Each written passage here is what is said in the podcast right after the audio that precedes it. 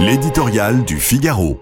Le RER pour tous, l'éditorial de Vincent Trémollet de Villers.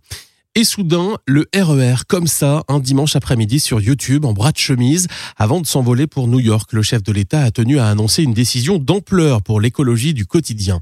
Huit ans après l'écart Macron, qui devait remplacer les lignes ferroviaires considérées comme obsolètes, voici le temps des RER Macron qui doivent désengorger des centres-villes embouteillés.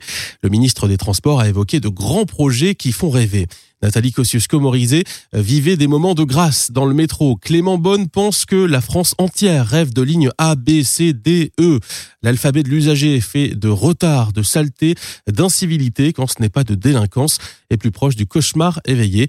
Le tout pour un prix qui augmente. Le RER est une mobilité éprouvante. Le prendre en référence témoigne d'une méconnaissance profonde de la chose. Il suffit d'avoir été brinque quotidiennement sur ces lignes, d'avoir arpenté ces couloirs interminables, monté et descendu ces sombres escaliers pour savoir que ce transport en commun est une contrainte subie, certainement pas un lieu désiré.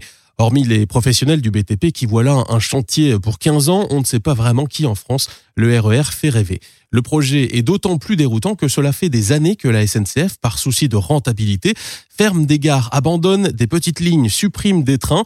Ne serait-il pas plus judicieux, plus économique de maintenir, de renforcer, de développer ce qui existe de combattre la métropolisation par le réveil des villes moyennes?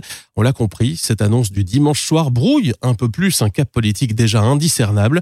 À une situation critique pour les transports publics, on répond par des projets mirobolants pour la décennie qui vient. À Elisabeth Borne, les coupures d'électricité du mois de janvier. Au président, les grands travaux de dans longtemps.